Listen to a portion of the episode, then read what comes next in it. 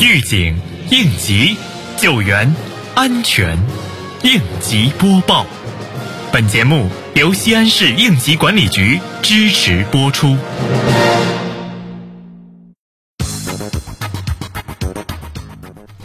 日前，省应急厅副厅长白凡带领省普查办检查组到灞桥区督导检查自然灾害综合风险普查试点工作。会上，灞桥区常务副区长汇报了灞桥区自然灾害综合风险普查试点工作推进情况、存在问题及下一步工作打算。市应急局从普查区划原则、普查队伍培训、普查宣传普及等方面提出了针对性建议。随后，省市区共同讨论了普查试点工作中存在的问题及解决对策，同时就普查资金、各级任务、试点时限、技术力量、第三方服务等问题进行答复。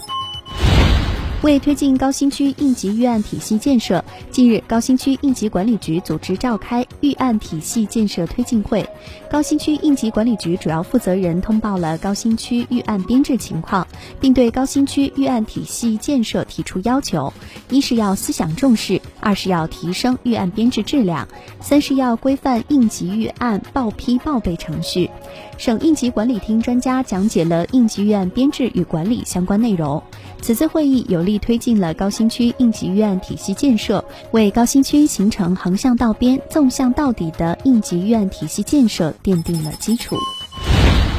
日前，先市安委会第五考核督查组对临潼区开展二零二零年度安全生产考核督查。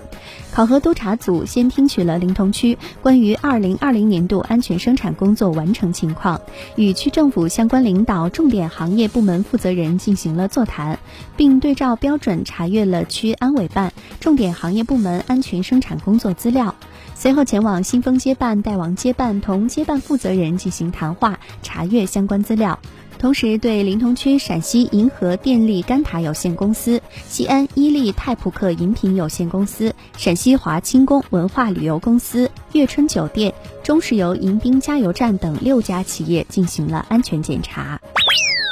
近期，多地在进口冷链食品及其外包装检验出核酸阳性，进口冷链食品还能不能吃？新冠病毒是呼吸道病毒，主要经呼吸道飞沫和人与人密切接触来传播，经消化道感染的可能性非常低。感染人群是特定环境下反复接触进口冷链食品外包装的高风险人群，比如搬运工等。到目前，没有发现因消费者接触食品和外包装感染新冠病毒的病例报告。